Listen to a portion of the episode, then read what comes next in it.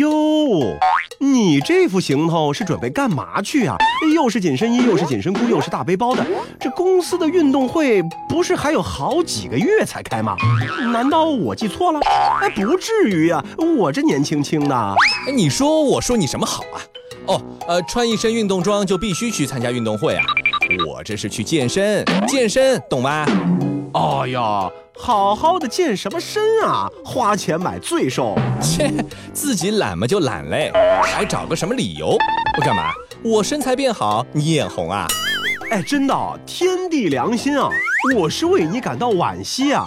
好好一个人，非整天折磨自己，何苦呢？难道你不知道那些健身器材从前是专门用来改造罪犯的刑具呀？作孽呀，作孽呀！不会吧？真的假的？这么可怕？一点都不骗你。苦海无涯，回头是岸。现在回头还来得及，把你的健身卡转让给我，我来替你受这罪去。好啊，原来是又想套路我，差点被你蒙进去。再也不要理你了。哼！哎，我这不是跟你开玩笑吗？喂，哎，那啥，我真没骗你。啊，好吧，啊，至少关于跑步机是刑具那段，我真没瞎掰。环球地理，大家好，我是胖胖，各位好，我是汤米。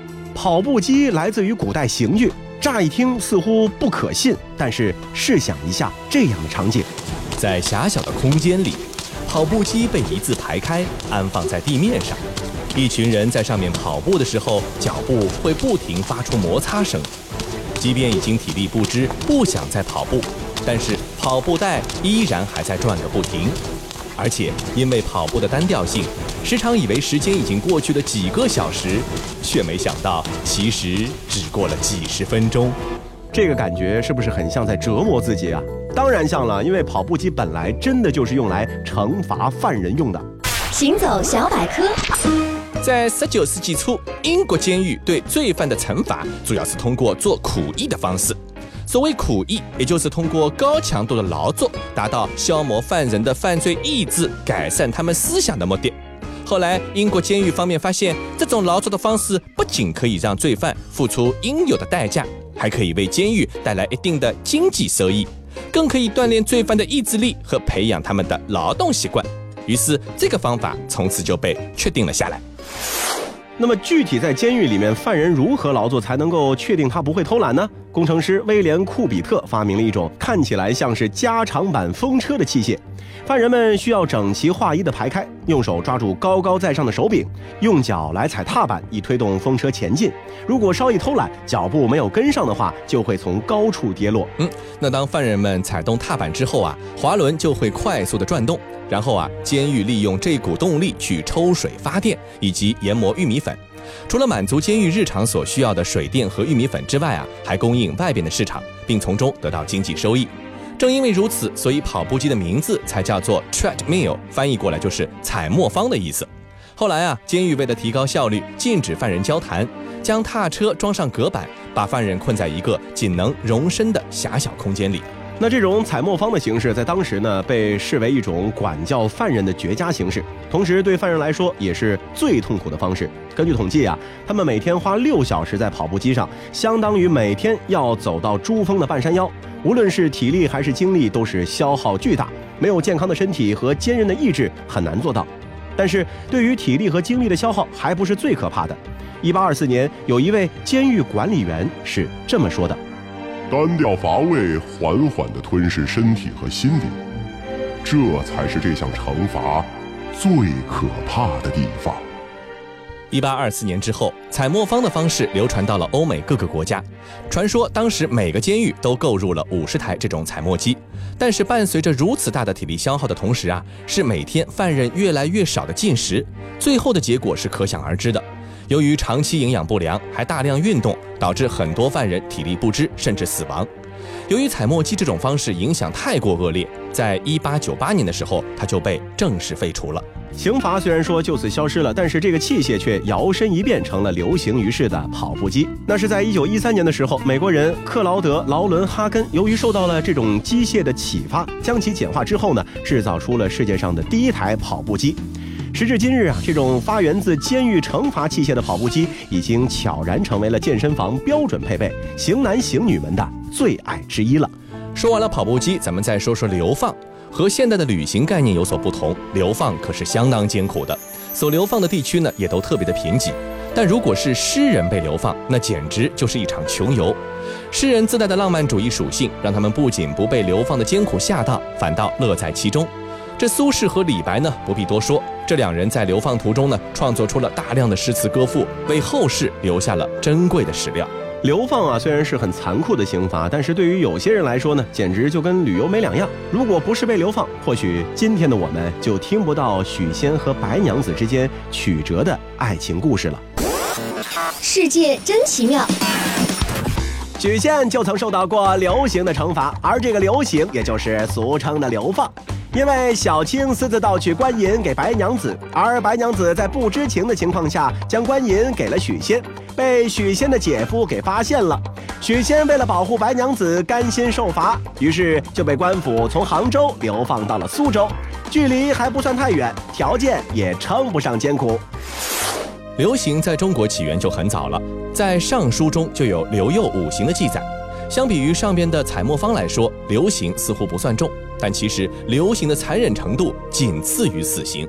行走小百科，流行是一种以乡土观念为前提的精神惩罚方式。在中国古代，人们讲究安土重迁和落叶归根。被判处流刑的犯人要被迫背井离乡，到一个自己完全陌生的环境去生活。这对于古代人来说，简直是要了他们的老命。毕竟交通不方便，自己被流放到了海南岛，可妻儿子女们却全部都在家乡，其思念之苦也能够令人撕心裂肺啊！当然，有一种人是例外的，就比如徐霞客。嗯，在明代，辞别父母独自远游，可以说是一件惊世骇俗的事情了。而父母在不远游的思想呢，也根深蒂固的在每一个人的心中。可是徐霞客例外。放在今天啊，他就是一个典型的背包客。难得的是，他的父母很开明，不仅没有阻挠他，反而教育他说：“大丈夫当朝碧海而暮苍梧。”但是在明代，朝碧海而暮苍梧呢，并不是一件容易的事情。路基本上靠走，河基本上靠游。但是凭借着背包客的精神，徐霞客在鲜有人资助的情况之下，进行了长距离的跋涉，足迹遍及江苏、浙江、山东、福建、广东、湖南、湖北和广西等二十一个省。根据徐霞客游记的记载，可以发现他寻访的地方大多是荒凉的穷乡僻壤，或者是人迹罕至的边疆地区。可以说，即便在今天啊，徐霞客也是一个很成功的背包客和探险家了。流刑呢是古代仅次于死刑的重要的刑罚，但是到了现代啊是渐渐的消亡了。为什么呢？主要就是因为现代人对于故土的观念其实已经不强了。对于现代人来说，流刑啊几乎可以说是一种奖励，不用埋头在狭小的天地里面整日和客户周旋，来一场说走就走的旅行。不知道是多少城市青年的理想。嗯，那现代人呢？许许多多的生活方式，倘若追根溯源，会发现和古代的刑法都多多少少有点相似。除了以上的两种刑罚，还有恶刑和裸刑等。这个恶刑呢，简单的说啊，就是少吃，少吃到令人轻易就能够感到饿的程度，和某种程度的减肥类似。而裸刑呢，简单的说就是不让穿衣服，和裸模裸睡相似。但是啊，古代的刑罚和现代的生活方式之间最根本的差异还在于是否是强制性的。没错，古代的刑罚呢，虽然说在今天看起来好像没那么不可接受啊，不就是光着睡觉吗？似乎是种享受。但是在古代的文化背景之下，裸睡呢其实是很耻辱的象征，流放呢是仅次于死刑的惩罚。不过心态的不同也会改变很多。如果你把采墨方当成是一种高强度的肌肉训练，或者把流放当成一种旅行，或许也会乐在其中。我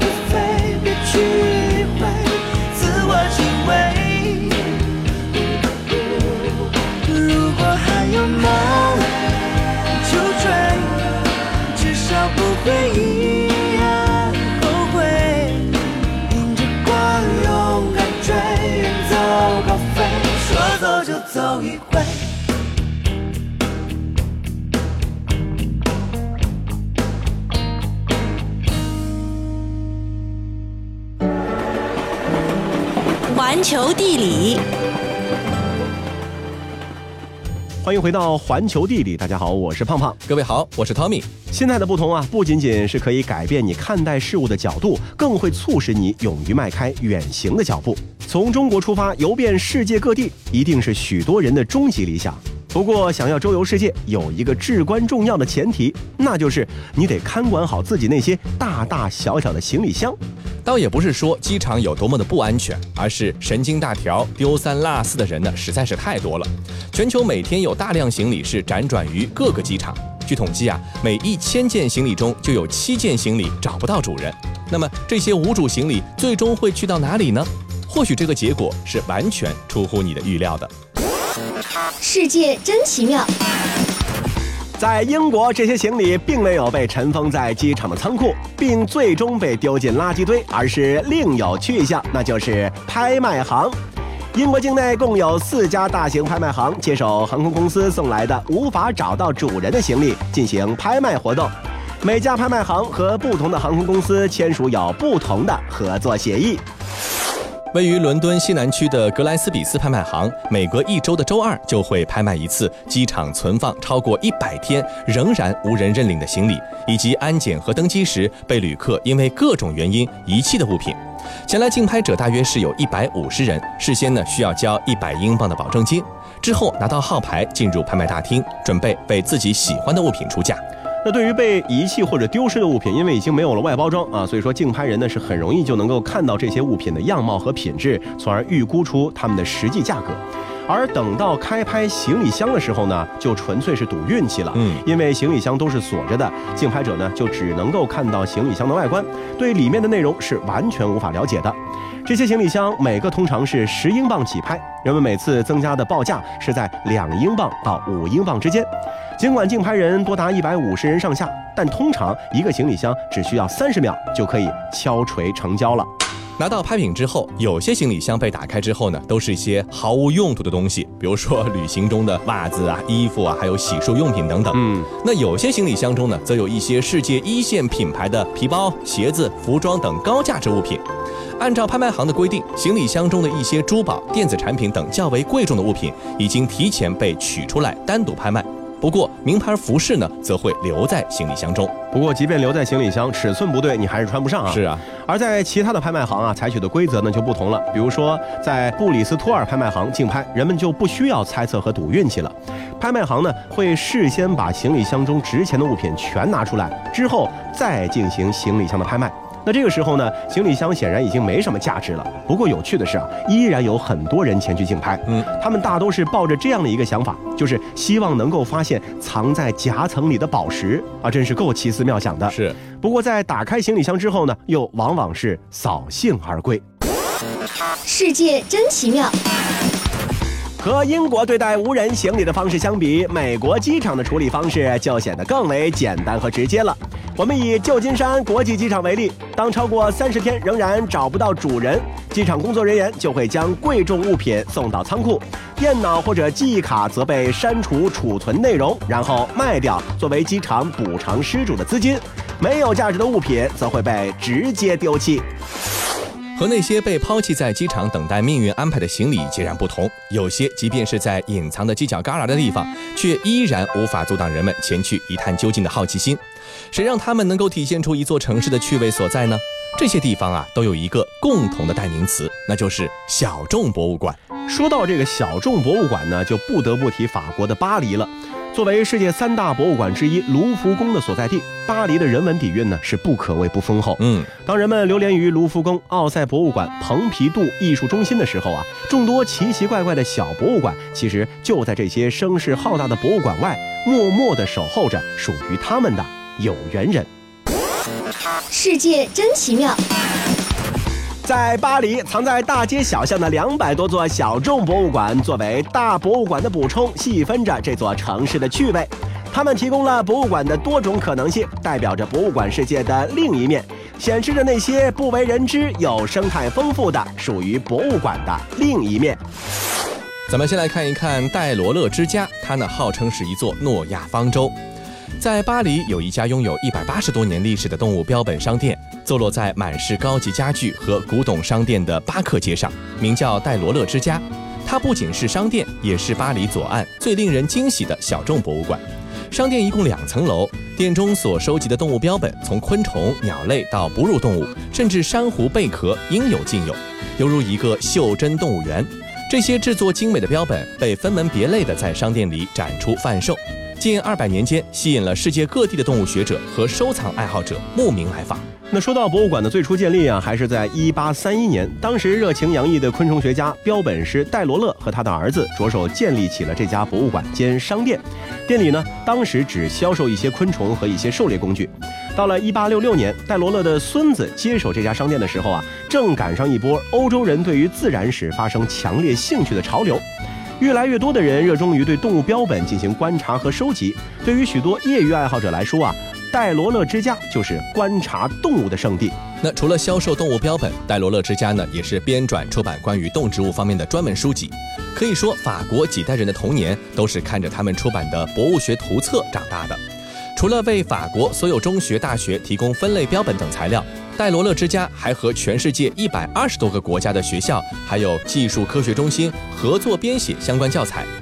戴罗勒之家出的书往往使用通俗易懂的语言讲授博物学的相关知识和故事，他们的读者人群呢是广泛大众。比如说啊，由 J.K. 罗琳编剧的《神奇动物在哪里》上映的时候，男主角的手提箱里藏着的神奇动物啊，简直是让人大开眼界。在诸多的影视剧和游戏中呢，你肯定也见过这些形象，比如说《权力的游戏》里的龙，《最后的独角兽》中的独角兽，以及《魔兽》里面的狮鹫。这些形象怪异的神奇动物，也可以从戴罗勒之家编撰的《博物学家的神秘动物图鉴》一书中找到原型。那值得一提的是啊，戴罗勒之家呢，也是许多杂志、广告、电影的拍摄场地。例如，在费利普·弥勒的电影《蝴蝶》和伍迪·艾伦的电影《午夜巴黎》中。我们都可以看到以戴罗勒之家为场景的画面，许多艺术家如让·杜布菲、萨尔瓦多·达利，在他们生活的时代也经常光顾戴罗勒之家。今天呢，戴罗勒之家仍然是强调人的好奇心和对于动物标本的珍重，即便在这里工作了几十年甚至是一生，戴罗勒家族的人手捧标本时候啊，仍然会保持着一颗童心，才能够给予的那种小心翼翼。嗯，接着咱们来看一看巴黎的另外一家小众博物馆，就是下水道博物馆。很难想象，数百年前巴黎卫生状况之差，简直是令人惨不忍睹。尤其是一到下雨天，垃圾粪便横流，臭气熏天。那时过境迁，巴黎呢仍然多雨，但城市内涝的情况却已经极少出现。这呢就得益于巴黎地下的一项隐秘工程——巴黎下水道系统。它就像是巴黎的一座地下大水库。即便是刚刚下过倾盆大雨，雨水呢也能很快的被排掉，路面上也不会存在积水。走在街上，你不会想到巴黎的地面之下还有一片汪洋。那为了向世人展示其成果，巴黎下水道的一部分被开发成了一个下水道博物馆，供人们参观。都说罗马不是一天建成的，巴黎的下水道呢也并非是一蹴而就，它经历过无数次的改进，才有了现在四通八达的模样。一八五二年，学法律出身、时任巴黎市警察局长的奥斯曼，对于城市的下水道呢进行了规划。他的设计理念是啊，提高城市用水的分布，把脏水排出巴黎，而不是按照人们过去的习惯，脏水直接流入塞纳河。而真正对巴黎下水道设计和施工做出杰出贡献的是厄热贝尔格朗。一八五四年到一八七八年，贝尔格朗和他的工人们修建了六百公里长的下水道。随后下水道就开始不断被延伸，直到现在的两千四百公里。截止到一九九九年的时候，巴黎完成了对城市污水和雨水的完全处理，塞纳河的水质恢复了无污染的状况。巴黎下水道将雨水和污水处理呢是合二为一，整个系统包含了大约二点六万个井盖，六千多个地下蓄水池，还有多达一千三百多名的专业维护工人。除了正常的下水设备，这里还铺设了天然气管道和电缆。那巴黎下水道博物馆的入口呢，是一个非常平常的检修工人的这个入口处。呃，游客沿着旋转楼梯走下去，再经过一段窄窄的巷道，就来到了被称为“城下之城”的巴黎下水道博物馆。这段用于展示的下水道呢，大约是五百米长，位于博斯凯大街的地下污水干道，浓缩了巴黎下水道的全貌。在下水道的蜿蜒通道里面，沿路标示着路面街道名，脚下呢是三米多宽的水道，污水在里面哗哗流淌。下水道的墙面平整，管道通畅，空间宽敞，沿途还摆放着各种各样的古今机械，每隔一段又会出现岔路和铁梯。再往前走呢，可以看到一个陈列馆，按照顺序放置着从高卢罗曼时代、中世纪、文艺复兴时期、法兰西第一帝国和七月王朝、现代和近代巴黎下水道六个历史时期的图片和模型，并配以英法文字的说明。在通道终端的大厅中啊，三台电视机在循环播放着时长大约是二十分钟的介绍巴黎下水道的短片。游客可以通过文字、图片、影像和实景来了解巴黎下水道的变迁和概况。呃，有一个特别神奇的地方，就是在巴黎，如果你不小心把钥匙或者贵重的戒指掉进了下水道，是完全可以根据地漏位置把东西给找回来的。因为下水道里呢也会有标注街道和门牌号码，你只要拨通服务电话，就有专门的人帮你找回，并且这项服务是免费提供的。嗯，那污水呢是沿着下水道流出巴黎，通向希腊的克里特岛。在这两千多公里的下水道里呢，藏着超过四百万只老鼠。法国人也许会觉得老鼠呢也是巴黎下水道的一个象征，于是就把老鼠形象的玩具作为下水道博物馆的纪念品来出售。好了，以上就是本期节目的全部内容，感谢您的收听，我们下期再见。昨天我们决定，明年我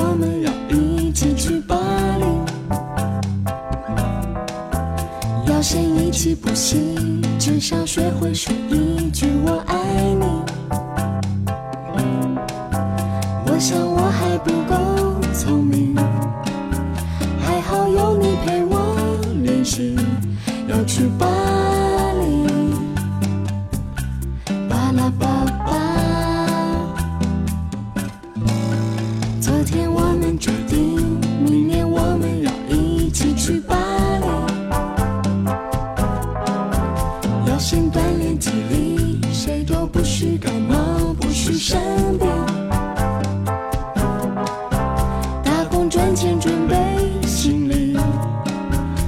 着地图坐上飞机，要去巴黎。巴拉巴巴。如果明天的事谁知道？今天的你不知道。今天的我，今天过了就好。虽然明天的事谁